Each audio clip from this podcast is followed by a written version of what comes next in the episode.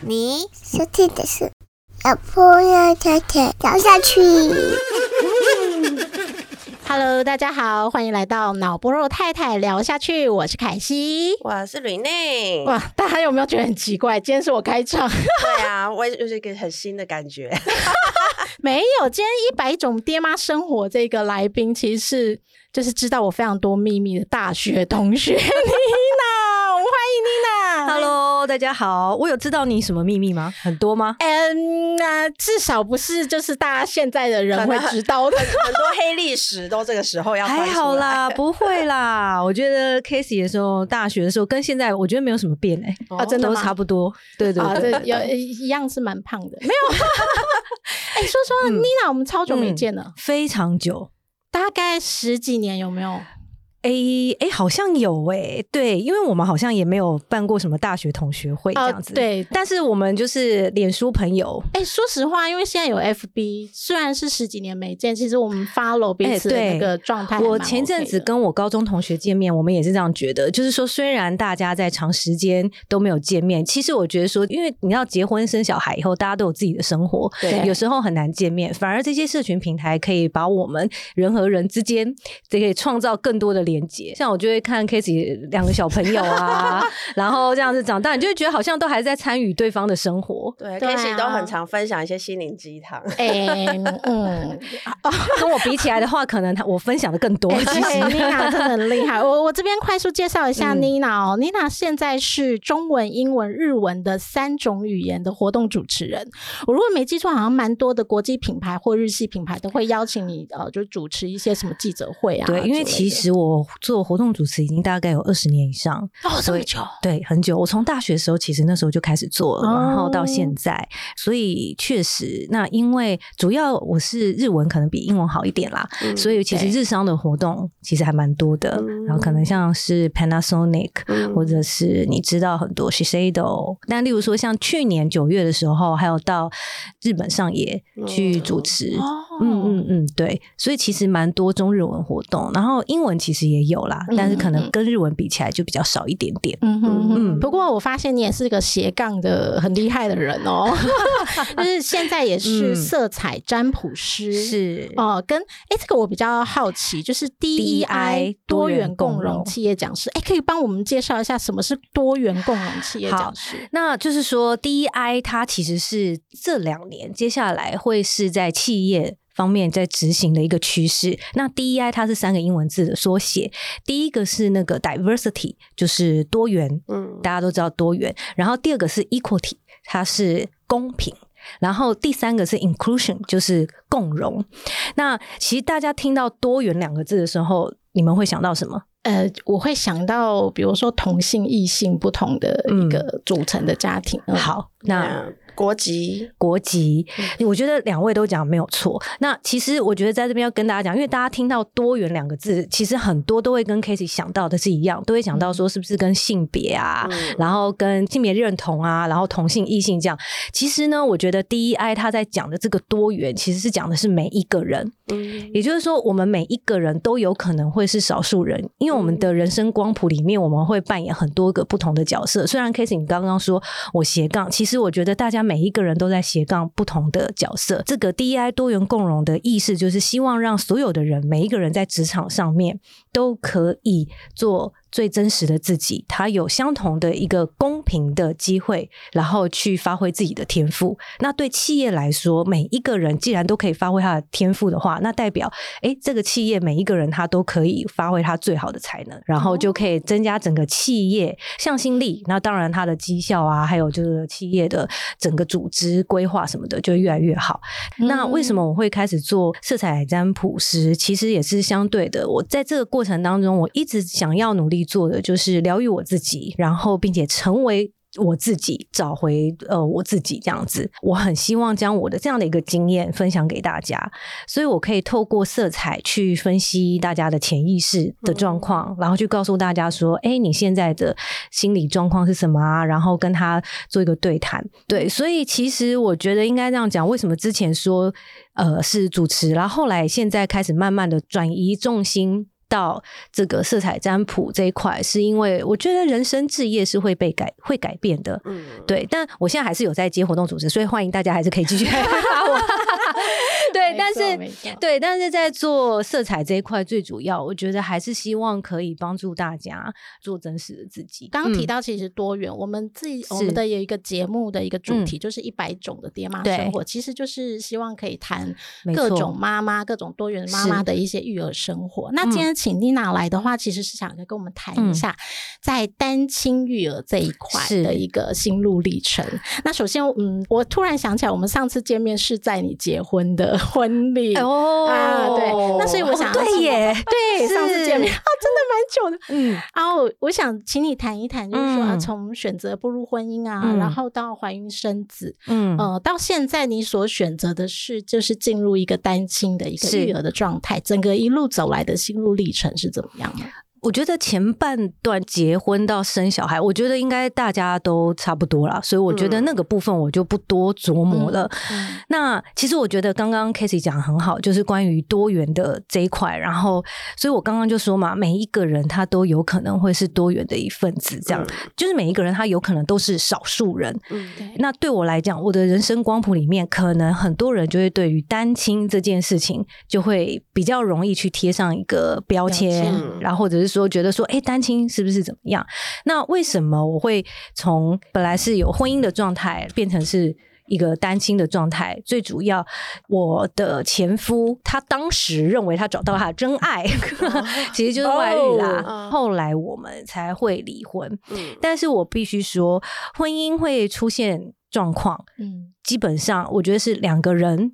都应该会有需要负责任，所以虽然他选择了一个错误的方式来结束这一段婚姻，但是我其实自己去看，当时我在婚姻当中，我自己当时的状况就是说，可能我本来就是一个比较强势的人，嗯。然后过去我一直想要试着要去改变他，嗯，但是其实很多的妈妈们都会试着想要去改变自己的老公、自己的伴侣、自己的小孩。可是我真的要告诉大家，我们这一辈子永远都没有办法去改变任何一个人，嗯嗯，这是 impossible，这是不可能的。所以如果真正我们想要改变现状，我们能做的是什么？就是改变我们自己。但这个改变不是去委屈自己。对，这个是要先跟大家讲。好，但是在当时在婚姻状态中的我，并不知道那样子的状态，所以我其实那个时候是只有很强硬的希望对方可以改变，然后其实，在后期婚姻就开始出现了一些问题，然后有一些冲突，只是我们没有去解决，最后他选择了一个最不好的方式，然后去结束这段婚姻，所以后来才因此而走进单亲这样子。所以一开始在嗯，因为通常外遇应该都是先发现，对，然后才会有一有有一段的纠结的。那这边可以跟大家分享，就是说我其实蛮建议所有可能有类似状况的人，你可以给自己一小段的时间去沉淀。就是首先第一个，我讲实际面，你先收正。那收正的方，哎，我告诉你，我那时候有多冷静好吗？我那时候只是就，因为我真的是很意外，我并没有想到说我要去看什么手机或什么，就只是刚好那时候我用到，然后就突然就，反正我就是一个意外性的看到这样，我都觉得这是宇宙最好的安排。好，然后我看到手机之后，我还非常冷静，我还用手机翻拍，用我自己的手机翻拍他的手机，好聪明，冷静，这个是必须要的哦。我告诉你，那我跟你讲，我只能说那是刚好，好像很久以前，我刚好看到了一篇报道说，因为如果我们去截图的话，这其实是会造成妨碍秘密罪，因为我们是等于拿别人的手机然后截图这样，所以我是用我自己的手机去翻拍他所有里面的内容这样子。好，然后在接下来，我给自己三个月的时间。去搞清楚，说我到底要什么？嗯，也就是说，我到底想要继续跟这个人在一起，嗯还是我想要离婚了？嗯在这个面对过程当中，其实那三个月是非常难熬。我周遭大概手指头数的出来，知道这件事情，然后我持续跟他继续维持婚姻关系，他也不知道我已经知道这件事情。嗯嗯对，那可是，在一开始的时候，我是想挽回的，嗯。但是现在我再回头去看，我会知道说我当初想挽回，主要就是一个我是为了可能想要让小孩有一个完整的家，嗯。然后第二个是我不甘心，嗯我真的很坦白讲，就是不甘心，因为我现在已经很清楚，就当时的我搞不清楚，但现在的我很清楚，我其实那时候早就已经不爱这个人了。嗯我只是不甘心，说他怎么可以选择另外一个女生，而不是我。嗯我只是因为这样而已。嗯而且这个不甘心，可能还大于想要让小孩有个 完整的家。嗯所以我觉得，就是当你发生这些事情的时候，我常常在跟我个案讲说，我们有个护城河理论，就是嗯我自己就像一个城堡，然后外面这些外境，我中间要隔一个保护我的河，嗯我要留一个空隙去好好的跟自己对话。嗯我就在想说，好，那这三个月我能够去做什么？我觉得在这边就是可以跟大家分享，第一个不用害怕单亲，因为有很多的妈妈或爸爸，他们可能为了想要让孩子有一个完整的家，去隐忍。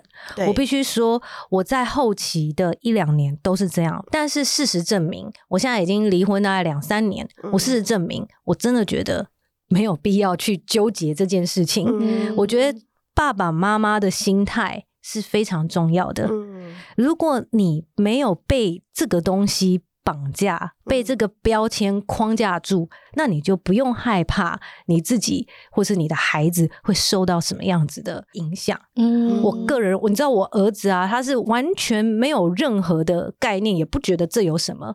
就嗯我们家邻居，他很好笑，他自己有一次就是他爸已经搬出去啊，灵魂一段时时间，然后邻居就哎、你好啊，然后什么什么什么，那爸爸那什么，他说哦爸爸已经搬出去啦，现在就我跟我妈妈住。我告诉你，他就是嗯 total，你不觉得这有，他不完全不觉得这有什么。嗯啊，我觉得很好，我自己可能都会觉得有点害羞，然后对方觉得很尴尬。可问题是，对他来讲，他真的不觉得有什么。而且我告诉大家，他爸要搬出去的时候，他还很开心，他说：“耶，我终于，他觉得他可以独占他妈。”他说：“所以我可以去跟你睡，跟妈咪睡觉了吗？”我就说：“哦，应该是吧。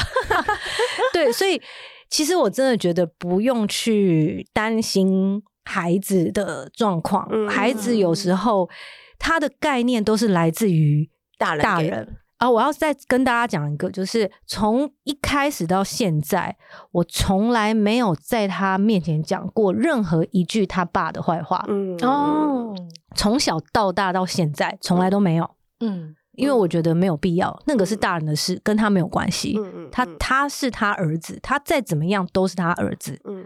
所以我觉得没有必要，所以我也没有去什么哦，就不让他去什么奶奶家，没有，嗯。那是他跟他他们家他们讲的关系，对他们是亲情啊，那本来就有连结，我没有必要去断或干嘛什么之类的。对，对，那所以我就是我就会觉得，除了他爸搬出去之外，我觉得没有任何改变。嗯那当然，他也曾经就是很多人都会问说，那难道他不会想要有？他确实曾经也会说，他希望还是可以有爸爸跟妈妈，他还是希望我们三个人在一起。那我就跟他讲说，我就说，嗯，可是芭比现在已经不喜欢妈咪，然后妈咪也也不爱芭比，他就说，那你讨厌芭比吗？然后我就想想，嗯，我也没有讨厌哎。然后后来啊，那个时候大概是我们那时候离婚，那时候发生事情，他大概五岁吧。嗯嗯然后我就跟他讲说，我就说，哎、你知不知道那个某某某的爸爸？他说，我、知道啊。我说，那你喜欢他吗？他就想一想，还好。我就对我说，我现在对你爸就是这样的感觉，还好，对，其实跟孩子有时候、对，嗯。其实跟孩子在 讲话的时候，通常要让他们同理，就是去讲他们的，让先让他们去感受。嗯。所以我就是用比喻的方式去告诉他说，哎、他就马上懂，他就哦，原来原来是这样，就是他就知道我对他爸的感觉是什么。嗯。然后我说对，但是虽然现在呃芭比不爱妈咪，妈咪也不爱芭比了，但是最重要的，我希望你要了解的是，不管怎么样，芭比跟妈咪都还是很爱你。嗯。嗯，对我就说你就是最重要的就是这件事情。然后我说这样子你了解吗？他就说哦好，他了解了，就就这样到就现在。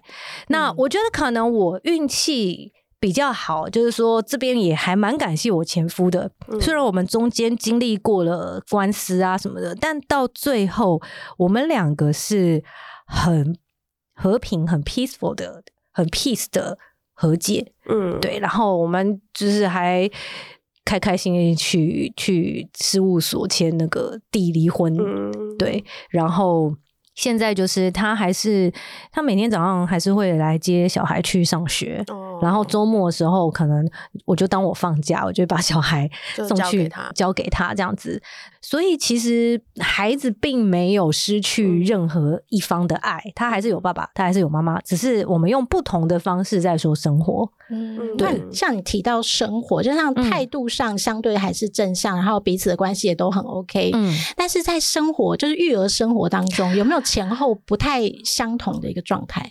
这边又要再跟大家讲，就是说我本来就是家里面经济来源也是我，然后照顾小孩本来也就是我，所以对我来说真的没有太大的差别。嗯，就就是是一开始其实你们家庭就比较在分工上是比较失衡的状态嘛。对，其实有一点。哦对，但是他还是，我觉得我前夫他就是哦，他会照顾，嗯，但是他不是说非常主要，例如说主要教养啊什么之类的，嗯还是都是我。那小孩当然就是比较黏我，嗯然后比较我比较没时间的时候，可能就是爸爸陪。嗯所以其实从对我来讲啦，真的前后没有差。嗯那所以其实讲到这边，还是会建议大家，就是说，女人还是要有自己的可以做的事情，是会比较好。嗯对，就是说，对，就是当然我，我我不想要去贴任何的标签或是怎么样，但是我觉得有一个备案，绝对会做。我觉得可能我运气比较好，就是因为我一直以来我都是自给自足，嗯对我从来没有靠男人拿过一毛钱这样子，嗯所以即便他离开。对我来说一点差别都没有，嗯所以就是我就会觉得对我来说比较没有差。嗯可是确实我也遇过，因为当时大家很多人知道我可能类似这样的状况，然后也有一些妈妈来跟我聊，嗯那甚至我遇过是已经家暴这个嗯程度的，但她没有办法离开她的老公，嗯，因为她没有经济。嗯对嗯所以其实看到这样，我就会很心疼，嗯就是只是因为没有经，那所以我只是想要告诉大家，就是说，好，即便是这个样子，我觉得也要相信自己，因为像我现在在。不管我在上课、课程什么的，我也是常常在讲，我们每一个人生活在这个世界上面，嗯我们很像这个世界就像是一个大型的机器，我们每一个人都是这个机器里面的小小的一个齿轮，嗯少一个都不行。嗯少一个，这个世界就不会动。所以你在这个世界上存在，必定是有它的意义在。嗯所以不用担心说，哦，我现在好像我是是家庭主妇，我什么都不会什么的，绝对没有，嗯绝对有你可以走的路。有时候真的就是需要一点勇气而已。嗯然后永远都有选择。这边要告诉大家，就是我们人生宇宙给我们最棒的礼物，就是我们 always 都有，我们是永远都有选择的。我们常说没有选择，没有选择，不，那只是你不愿意去选择另外一个选择。嗯那既然你不愿意去选择另外一个选择的时候，我们都是大人了，嗯我们就要去承担、去负责我们没有去选择带来的这一些结果。嗯对，那我们就要在这个结果里面找出我们的平衡。这个是我过去到现在的一个呃，就是心路历程。所以我觉得对我来说，不管是我可能在这个部分，嗯我会比其他单亲可能有一些人来讲，我可能这个是我自己必须说，我可能比较幸运的部分。就虽然以前当初会觉得哦，我这样子自己自己赚什么什么很累，嗯但也是因为这样让我无缝接轨啊。哦，对啊，我就是没有任何的，然后只是你说还好还好，我家刚好兄弟姐妹也多，所以就是可以支援带小孩，就对了对，然后更不用说到小学之后安亲班什么的，就越来越。其实就越来越轻松，然后小孩也还算蛮乖的。嗯，所以在嗯家族上的压力是完全也都是支持你嘛？哦，对啊，他哦为为什么会不支持？有些娘家其实很传统，会觉得说啊，你就忍一忍啊，他可能哦只是一时花心什么。那会回来的。对对对，有些传统的娘家会这样。所以啊，这边就要再告诉大家一件事情，这是你的人生哎、嗯，没错，你人生生出来，并不是要讨好任何人。对，你从生出来到死亡，跟你在一起最久的人是谁？自己。自己对啊，嗯那为什么你不听你自己的话，不跟自己好好相处，嗯然后要去听别人这么多？但我不是跟大家讲说什么啊，我就我就不去理，而不是，而是说要去理解说这些人背后的动机确实都是因为爱，嗯但是他们可能用的方法可能是会让我们不舒服的，嗯或者是他们的方法跟你想要的是不一样不一样的。嗯可是你必须要去厘清，这是我们自己的人生。如果我们人生不断的在讨好别人，去因为别人怎么样，我就不敢怎么做的时候，你也可以选择这样。我先讲，因为我刚刚就说每个人都是选择，但是你就要去平衡你后面可能会带来的这样子的一个结果，就就一模一样。我只是说，这就是一个，这就是一个循环。嗯所以我会觉得，如果真的线上有一些正在听的人，然后你发现哦，你你周遭，我我先不讲，还有人可能也会受到亲友啊，嗯然后甚至一些什么样子的压力的影响，或者是害怕周遭的眼光，那你就要去思考，在你的人生当中，别人的眼光跟别人的想法比较重要，还是你自己比较重要？嗯如果你最终选择了别人的想法跟别人的眼光，那你自己就要知道，你就要在这里面找到平衡，而不是不断的抱怨或是痛苦，嗯或觉得感到忧郁，嗯因为这也是是选择的对，嗯就是这样子。那确实像刚刚讲的，就是我觉得我比较。最好的一点就是，我的家人都非常的支持我，嗯他们没有任何的意见或想法。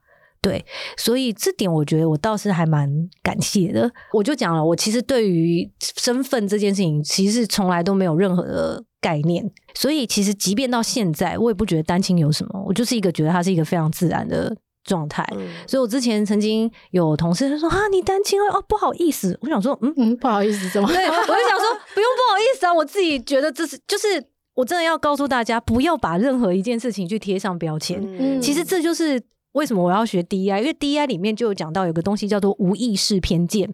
无意识偏见就是我们有时候会不自觉的去贴上了某种标签，嗯可是你可能没有去想到。嗯对，例如说像单亲，我从来不觉得单亲是什么，可是别人就会，嗯哎、你你你这样单亲好吗？或者是说好，例如说我们讲女生好了，然后有时候就说，哇，没想到 k a s e y 没想到像你这样的一个女生，你竟然可以做做这个东西做的这么好，你你 没想到，对。对 但是你听到这句话的时候，嗯你可能会，他是称赞，对对可是这个称赞的背后，代表他把你贴，因为你是女生，贴上了某种标签。但嗯男生也会啊，就说：“哎呦，没想到你男生会做会做针线啊，为什么不行？”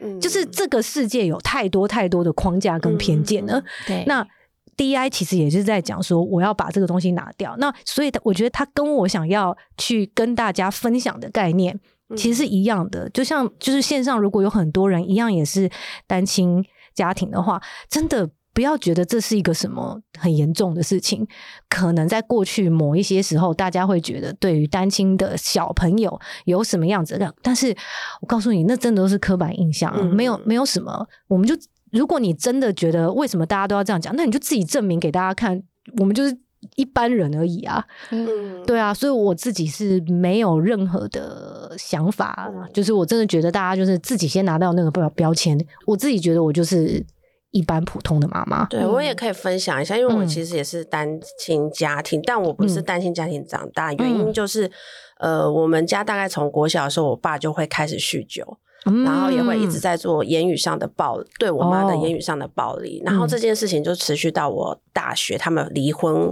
为止，嗯它都是一直持续每天在发生的。嗯然后那个时候，我妈就是为了那个框架，嗯她要给我一个完整的家。哦，她始终忍耐，然后不愿意就是跟这个人离婚，可是嗯。其实对于我来说，我自己在这个看似完整的家庭，其实我的阴影是反而是造成的。没错，对，然后我就是照我妈离开了，离开那个环境，我也跟着她被她被他带出去。虽然那个时候大学早就已经嗯离家了，可是我必须说，在那一瞬间，如释重负。我对我觉得很开心。我就问我妈，她就离开的时候，我就问她说：“你现在觉得你生活怎么样？”嗯然后她说她觉得她生活太快乐。然后我说，freedom，对，我就自由我就想说，那我们前面到底在忍盯什么？对，就其实这一切并不值得。嗯，所以说我真的还蛮就是我觉得刚刚您分享的那个真的很好，我也想说，就是因为很多你是以孩子的角度来看这件事情，对，因为很多爸爸妈妈在决定要分手之前，他们最在意的都是孩子孩子会不会因此也觉得很失落、嗯很失望，或者是觉得哇，我变单亲了，嗯然后我是低人一等。其实我以我过来人的身份，我只觉得。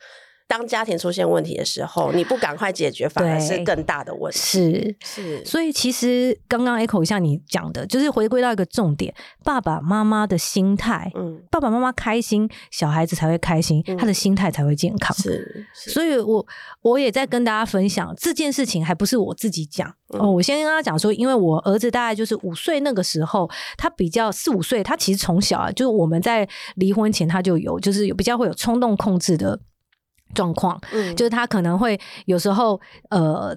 手会比较容易，可能去容容易在学校里面去打同学啊，哦或咬同学，会有这个状况。哦对，那因为他就是可能嘴巴他比较说话比较慢，嗯所以他可能都会用用他觉得动得比较快。对对对，但他有时候是不是故意的？对他就是他这一切都不是故意，他也没有好动或什么的。嗯那只是我就还是有带他去做评估。嗯那因为在做评估的时候，同时除了这个行为上的，然后还有做心理上的。嗯然后我觉得我很我还蛮自豪一点，就是后来啊，在那个时候真的是刚离婚没多久哦。嗯然后后来那个心理师直接说，哦，就是他就是很健康的毕业，就说哦，他现在整个心理状态是非常健康的，没有任何的问题。嗯所以我只是想要去提到说，这不是只有妈妈自己在讲说，哦，我孩子的心理很健康，而是我是被心理师认证，我的孩子即便在我们离婚之后，他还是心理是很健康的状态。嗯而且他后来慢慢上小学之后，那个冲动控制的问题，其实后来就也好对不药而愈，对。嗯所以其实我我会觉得，或许当时他的冲动控制也是跟我们那时候。虽然我从来没有跟我们没有在他面前吵过架或什么，嗯但也许那个时候我们我跟我前夫之间那种内在情绪的张力，或许有影响到他。哦，他可能有察觉到了某些对，就是那个频率，可能还是会有感受。嗯就即便我们都没有去表现，但他我觉得他多多少少，很多孩子都很敏感的，嗯所以其实也许他那时候有察觉到，所以他才会有一些嗯状况产生。嗯但后来就现在就真的就是几乎没有什么太大的问题。嗯对，最重要的还是先回到自己。嗯我真的还是会建议爸爸妈妈在照顾孩子之前，你知道。在飞机，嗯你在坐飞机的时候，如果你有紧急紧急的那个呃说明，对对对氧气面罩的时候要怎么样？先戴自己，对，对 对，你是忘记了，我记得哦。氧气面罩要先戴在自己，嗯才能戴到对别人。嗯所以一样，爸爸妈妈们，你们要照顾孩子的时候，先把自己照顾好，嗯你才有办法把孩子照顾好。嗯，对所以你的心态只要是健康的，嗯孩子也都会健康。嗯哎，那我比较好奇，你刚刚提到就是除了寻求就是可能比较专业的协助之外啊，嗯那你平常会怎么跟孩子互动，或者多了解他情绪上的一些变化？我其实应该这样讲，就是我透过我先讲第一个好了，因为因为其实我会做那个色彩占卜嘛，哦然后有一次呢，我在做帮我在帮企业在做心理测验的时候，我就心血来潮，我就叫他选，我就说，哎、你你会选哪一个？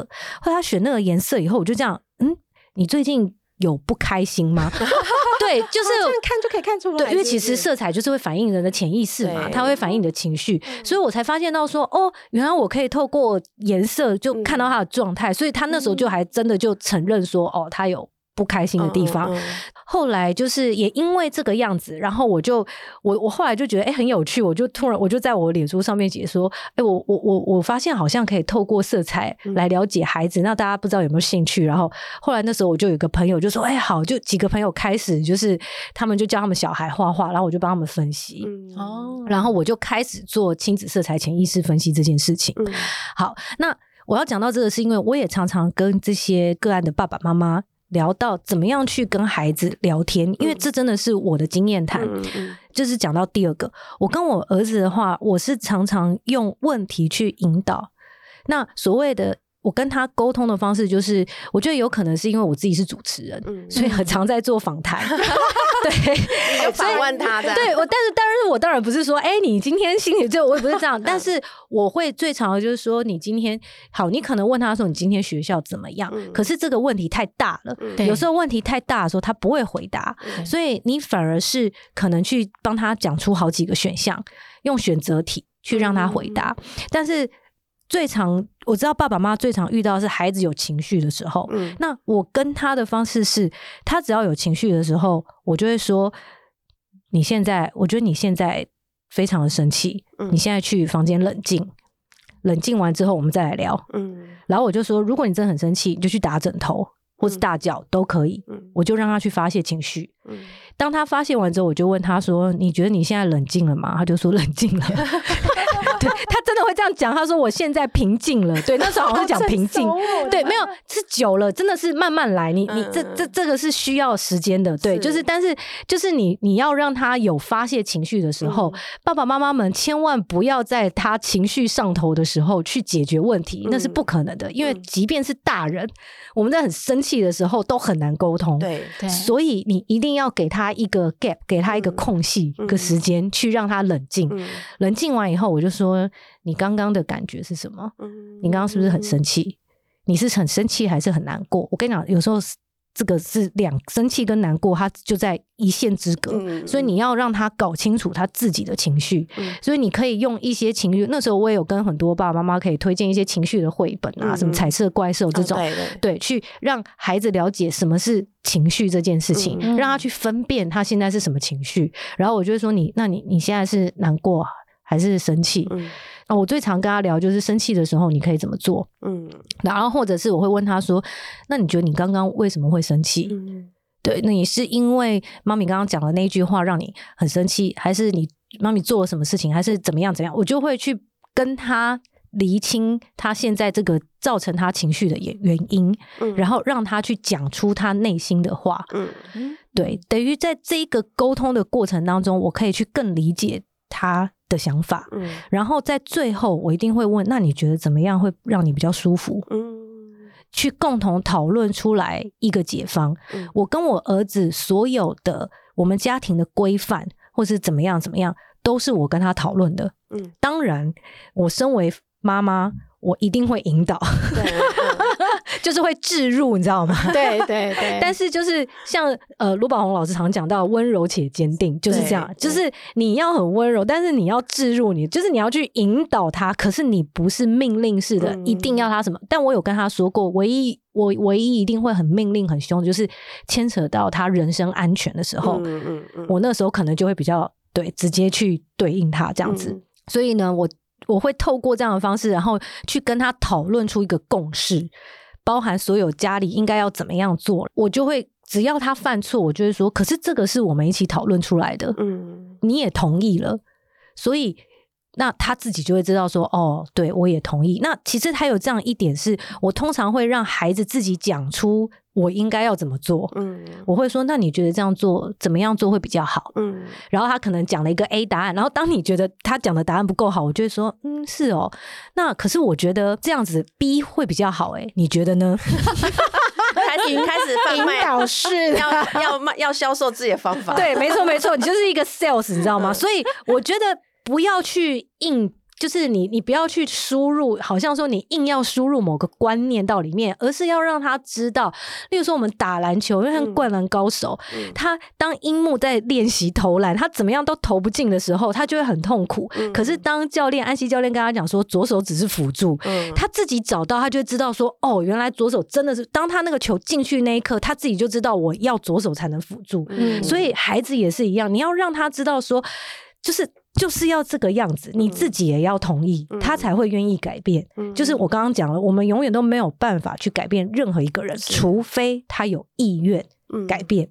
也是我给他选择权，他除非他有意愿改变。那当他愿意改变的时候，爸爸妈妈的教养会变得非常的轻松，嗯就不会这么费力，嗯因为他同意了。是他同意代表他也觉得这样是好的。嗯嗯那包含所有处理的方式啊，或什么之类的。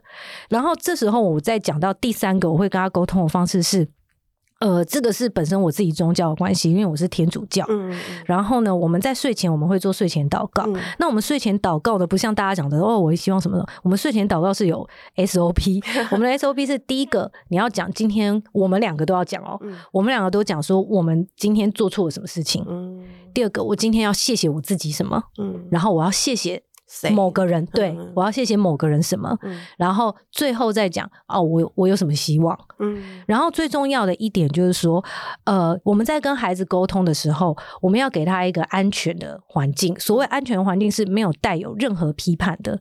所以在刚刚的包含在第二个的时候，我说在跟他对话的过程当中，爸爸妈妈要试着不用批判的角度去讲孩子告诉你讲的任何一句话。嗯包含像我刚刚讲说，我们祷告的时候的第一个，我们会讲说他今天做错什么事，嗯但我不会因我在那个时候是一个安全的环境，嗯我不会去批判他任何或是骂或是念，嗯不会，因为那本来就是一个安全的环境，我要让他自己讲出来，嗯他到底做错什么。嗯所以其实到现在为止，他现在八岁，我儿子他会非常主动的告诉我他在学校到底做错了什么事情。嗯他不会，他从，所以我非常相信他是一个不会说谎的孩子。嗯对，所以这件事情也让我跟他之间，就是我必须很骄傲的跟大家讲，就是我跟我儿子之间，就是仿佛没有秘密。嗯对，然后就是他也很好笑，他自己就会说：“哦，妈咪，我我那天他就。”呃这这这个这个我很好很有趣的故事。他说：“妈咪，我我其实那一天就是看作弊，然后就是考卷看别人。对，他就真的告诉我，然后他就说，但是我考九十八分。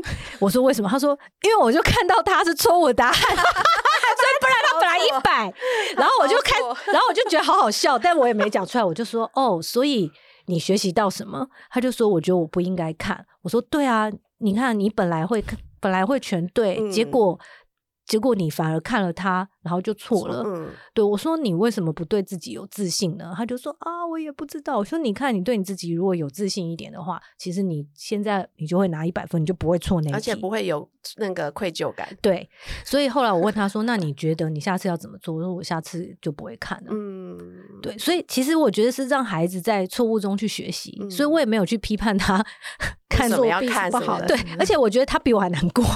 对，因为小朋友应该会先有自己的罪恶感，他才想要分享这件，事情。重点是他他有罪恶感之外，他很懊悔，因为他看了没有一还，看错了，看了以后没有，看到以后，结果反而错了。对所以我我会觉得，就是我就觉得，哎、好有趣哦！我就觉得也很谢谢宇宙给他这个机会、嗯 去学习。所以我的意思就是说，我们创造一个很安全、安心的环境，一个嗯自由的环境，让他可以自由的表达。嗯那这样，你跟孩子之间的那个交流，我会觉得他会变得非常的，就是很通畅。嗯很顺畅。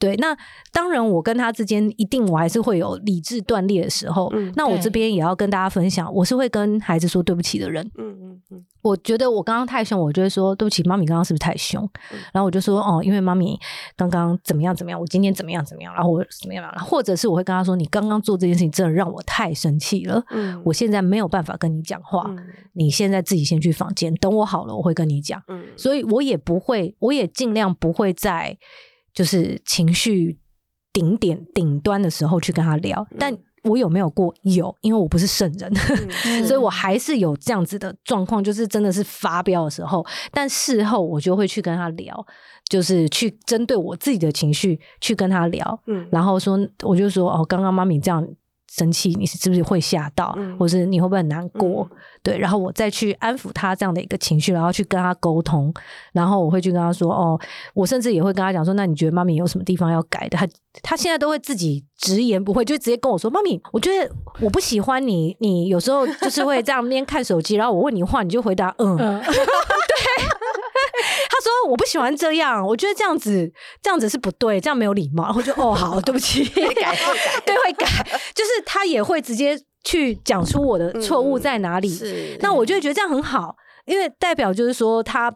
我们之间就不会有任何的一些沟通的障碍嗯或什么之类的，嗯所以我会觉得就是，但我必须说，这就是累积下来的，就是从过去到现在，我跟他之间的这样的一个交流，然后去了解他的需求、嗯他的想法，然后，然后我喜欢用举例的方式，像刚刚我这样子，不管是我刚刚用。氧气面罩的举例也好，嗯或什么，都会让大家很快，让大家都很快去了解。嗯那他也是，或者是什么？我说别同学的爸爸，嗯我用举例的方式让他能够同理他，让他知道，然后慢慢慢慢，我觉得他自己就会去找出他自己的一条路。但他现在就已经很 OK 了嘛。哦，我必须说，当然每一个阶段他还是有我需要去面对的一些育儿的课题，是对。嗯但是我会觉得。在这之前打下的一个基础，就会让现在的沟通会等于说是帮助非常的大。就很顺畅，的对对对欸，但是我说实话，因为嗯我自己也是妈妈，嗯我觉得有时候我们真的很，有时候会发生一些事情，然后让自己断线，然后我很需要被充电。像我可能就会自己找一个咖啡厅，对去一整个下午。对，嗯那你会怎么样舒压？舒压的方式的话呢，第一个我觉得我最简单的舒压是睡觉。哎、好像也不错。睡觉对妈妈来说是很奢侈的行为耶。所以你知道，我其实还蛮感谢他爸，就是现在有时候周末，有时候他就会去他爸那里一天嘛，嗯嗯然后我就可以从头睡到尾，我就觉得 Oh my God，那天真的是太 好棒太好了。然后我我现在就是呃，我后来离婚之后，我之前我大概到快快四十岁我才拿到驾照，我之前是完全没驾照的。我也是刚拿到，真的吗？就觉得好像不应该再撑下去。对，然后但是你告诉你，我跟你讲，有驾照以后，你就觉得自己有了翅膀。嗯。然后我现在就会想到，我其实也没买车，因为在嗯。台北买车，第一个真的实在是呃越越停车位又难找，对要养车啊。但其实大众交通工具又很方便。对。对啊，对，所以我现在就是租车，你知道那个那个就是 Iron 很 Iron 方便，方便。对。然后我就会租车，我就会开去海边，对，好然后对，然后我去泡脚，因为我觉得海是我非常喜欢海，我觉得海可以净化什么的。然后那时候可能做一些净化的冥想啊、静心啊这样子，然后就在旁边的咖啡厅啊，然后吃吃东西啊之类的，嗯。对，或者是逛街啊。嗯然后我现在甚至会去，例如说我我前阵子有一天就闲闲没事啊，我就在路上看到有人在卖花，然后那时候没时间买，我就突然觉得很想，我就在 Uber Uber E 上面订花，然后我就送我自己。好棒哦！然后你知道拿到花那瞬间就觉得哦好开心，你就会觉得哦原来其实自己还是喜欢收到花，是看收到什么花。那因为你自己知道自己的喜好嘛，所以你自己收到的时候，你知道那种感觉是很舒服的。嗯所以有时候我们会去思考，就是我们希望从别人身上得到什么，但其实很多事情我们自己就可以满足我们自己啊，不用先不用等到别人满足我们。嗯我就就发现说，哎、其实我自己本身也是一个很需要被爱的人，嗯啊，我自己就可以爱我自己啊，嗯我干嘛要去等其他人来爱我？我自己就先爱我自己，所以我就买花，然后那种感觉很好。嗯对，所以我觉得我现在，如果是以我现在的话，我就会去了解，例如说我现在想追求某个件事情，我会去了解我这个追求某件事情背后的动机是什么。例如说，我想要赚很多很多的钱，嗯那我赚钱是为了想要放松，嗯那放松的背后是什么？是希望心里有平静跟安定感。嗯那我需要一定要赚钱才能够拥有这个吗？不一定。嗯对啊，嗯所以我就会去想说，那我还可以做什么事情放松？就我像刚刚讲的睡觉啊，嗯然后可能去海边走走，对对，然后有一个人的时间，就像你你说的，可能他趁他去上课的时候，然后我去去逛逛街嗯走一下，我觉得这对对我来讲都是很好的一个放松的方式。嗯对，那包含例如说，好，我现在如果很想要一段关系，我要的是什么？我想要的是被爱的感受，所以我刚刚才会说，那我就去想我，我我可以怎么样让自己觉得被爱？我吃一个好吃的东西也是被爱，嗯我吃我偶尔放纵一下，吃一个炸鸡排也是一个被爱的感受。嗯对，那就让自己去感觉这样子的嗯一个状态，然后我就会觉得哦，这样子就是一种爱自己的表现。嗯哦，然后我最近也发现我非常喜欢书写，然后我每天嗯都会写下我今天的感受，然后想法，然后甚至我我每天都会有不同的写法，嗯然后每天都会有不同的一些惊喜。例如说，我觉得我们每天可以去写谢谢某个人，对，或者是最近好流行这个哦。对。可是我觉得我我们开始在写感真谢的吗每感谢的日记，谢谢你的爱，对 但是我觉得，我觉得很。我要告诉大家，如果你今天要许愿，你搞不好就用感谢的方式，就是你已经谢谢未来的自己。告诉大家，请用写的，不要用想的，嗯因为写字的力量真的很大。嗯。然后写写写，然后包含呃灵感啊，或者是说我在设计，我最近要开始在设计我整个色彩的系统，嗯。整个东西做出来，这样。写下来比在你用电脑上面看是真的非常的有感。嗯。对，然后所以我就会觉得，哎，写东西也是让我舒压的一种方式。嗯，那那妮娜，你觉得就是因为我嗯。觉得像你整个生活，我觉得嗯。不管其实你离婚前、离婚后，我嗯。觉得你都是一个很会生活的人。目前这样嗯听下来，但你会觉得单亲是需要有像你的某达到某个条件或特质才可以去选择的吗？还是说有没有一些建议，就是其实真的也不用想那么多？我觉得哈，因为如果我这样讲的话，嗯我不想要让任何一个人有框架嗯或标签，或者是嗯有一些植入一些信念，好像一定要有什么才能够怎么样。是嗯，我认为这个世界上没有任何一定怎么样。我们常常在讲话的时候，我们会用“应该”两个字。对，我应该要怎么样？我应该要怎么样？但是我想要请大家把“应该”拿掉，嗯我们把它换成“可以”。嗯啊我可以有钱，以后单亲；我可以比较勇敢了以后单亲，而不是应该。嗯你可以感觉一下，我应该要有钱才能够单亲，跟嗯我可以有钱这两个差异性，嗯可以是选择，嗯嗯，但应该是好像一定要。嗯可是我刚刚讲了，这个世界最美好的就是我们都有选择权，嗯所以即便你没有金钱，你也可以选择单亲啊。嗯，但是你会知道会很辛苦，嗯可能会很辛苦。可是一定会很辛苦吗？其实也不一定，嗯因为很多人可能就是在这个时候，他突然觉得 他可能突然一个 idea 想说，哦，我我我我可能要做什么事情，嗯然后我就去做。很多事情是不用去害怕自己的年龄嗯或什么，因为很多人之前就有说，哦，我现在四十岁，我怎样了？我可以追求我的梦想吗嗯，？Vera Wang，你知道吗？哦，我知道，那我知道，她就是婚纱，我知道，知道哦他现在婚纱的设计师，对，你知道她四十岁结婚，她四十岁才设计第一件婚纱。哇，啊，真的哦，对，她在之前只是一个编辑而已，嗯她还不是设计师哦。他四十岁才开始设计他的婚纱，因为他结婚了。他四十岁结婚的时候，发现没有一件婚纱他喜欢，嗯所以他开始，他觉得嗯，我要自己设计，然后开始做。然后你知道张忠谋他是几岁成立台积电吗？五十六岁，五十六还五十七啦。嗯对，嗯嗯嗯嗯，你知道 Marvel 就是漫威的那个创始者对，嗯嗯，你知道他几岁开始画的吗？他在三十九岁的时候才出了第一部惊奇四超人的漫画，嗯哇，所以没有什么早跟晚，嗯然后也没有什么对跟错，就是你要不要，嗯嗯你可不可以？你觉得你可不可以？你想不想要？所以我觉得最重要的还是要去问自己，你想要什么？嗯你想要过什么样的生活？嗯你想要什么样的人生？你想要成为什么样的自己？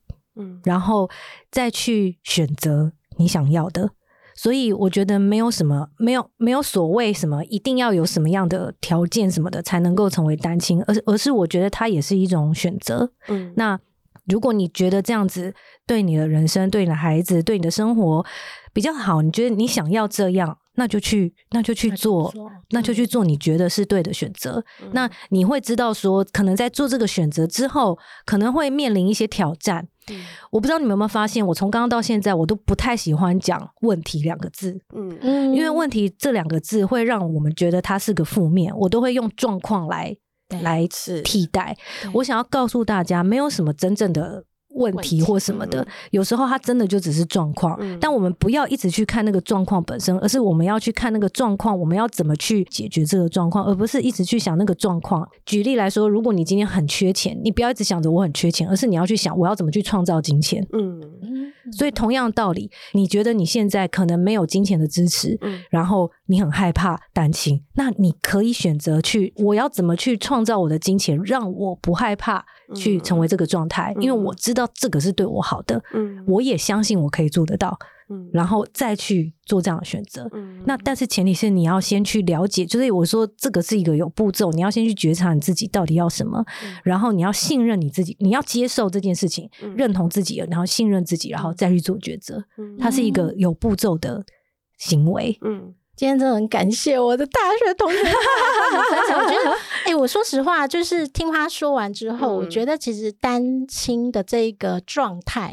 跟这个育儿的生活，其实嗯。并不是真的像大家那种比较传统的想法，觉得嗯。很负面啊嗯什么的。对，对，那呃，接下来，嗯。因为你也蛮就是讲到我们都是对多元的身份，嗯。你有没有其他就是接下来你要做的一些多元身份，或者是想要做的嗯。重要的事情？是，其实我真的还蛮斜杠的确实。那我最一开始的时候，我是做活动主持人嘛，然后做了二十几年。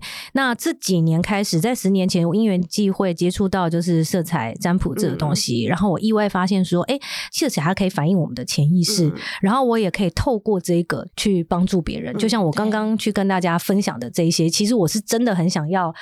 分享大家就是说，真的，我们每一个人都可以拿掉所有的限制性信念、跟这些无意识偏见、这些框架，我们真的都可以做最真实的自己。嗯。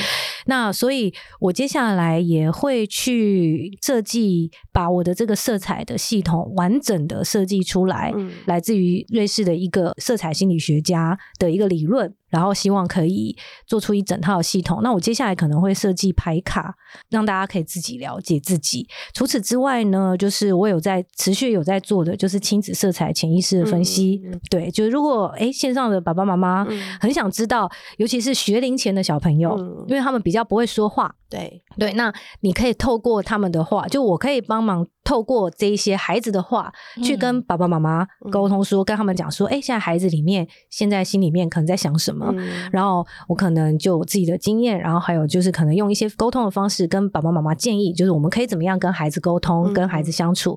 那这边比较特别的就是说，可能一般人有些我知道现在有一些人还就是也是有透过话，那但是嗯。我自己的话，我会蛮坚持，就是第一次来找我做这个个案咨询的爸爸妈妈呢，一定。自己也要画一张给我，嗯主要照顾者、对，所以我不是只有看小孩，我是嗯爸爸跟会呃小孩跟主要照顾者，我两个都会看，嗯。因为我必须要让爸爸妈妈了解，有时候亲子他是互相的，你不能只看孩子。嗯有时候我刚刚讲了，爸爸妈妈的状态，有时候可能还比孩子还重要。嗯 对，因为我真的就是做过几个，就是看过几个个案，都是这样子的状态。嗯就是嗯其实孩子本身没有太大的问题，嗯可是就是爸爸妈妈可能自己有一些状况这样子，嗯然后所以导致了某些情况的发生。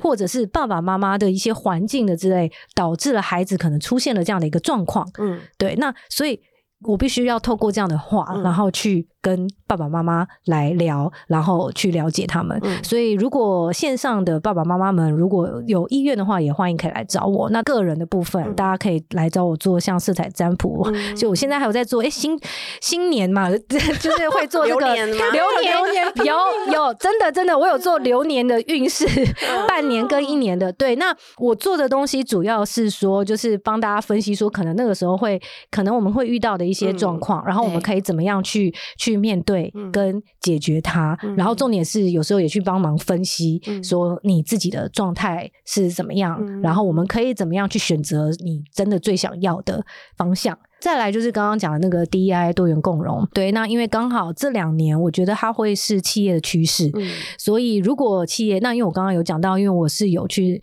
上课拿到了这个多元共融的培训师、讲师的认证，所以如果线上刚好也是有企业，你们需要有讲师，然后去宣导企业关于 DEI 相关的这些内容的话，那也是可以找我过去去讲。对，因为其实我觉得 DEI 的倡议，它其实真的就是符合我想要告诉大家的。嗯那我会希望去透过我自己的经验，然后去告诉大家怎么样能够慢慢找回我自现在自己。我我我常常跟我的学员跟个案说，我是跟你们一起的，我也还在，嗯我都还在。这一条路上走，因为我也还没证悟啊，我也不是圣人什么的，我也是人嘛，对。啊，所以就是我觉得就是我们有一点像是彼此扶持的一个概念，只是我可能稍微比较快开始，走的比较前面一点点而已，但是我希望把这样子的一个想法，然后分享给更多的人，嗯。大家可以一起，然后我们共同去创造更好的自己，然后更好丰盛，一起允许所有的美好进入我们的生命当中，而且让大家知道说，所有的一切，我生命所有一切都可以来的轻松愉快且充满荣耀。嗯，对，嗯，今天真的很谢谢妮娜。嗯呃，那如果大家听众有就是想要多了解，或者你也想要分享一下你的单身育儿的一些生活，或者你想要多了解像刚刚提到的色彩占卜啦，或者是多元共融这样的部分，都可以在 IG 留言跟我们说。那今天节目就到这边，谢谢大家参加，谢谢，谢谢，拜拜拜。如果你喜欢我们的内容，欢迎订阅我们的频道“脑破落太太聊下去”，或分享给你的妈妈友们。也可以在脸书或 IG 搜寻脑部落太太就可以找到我们，跟我们一起聊聊天哦。大家拜拜。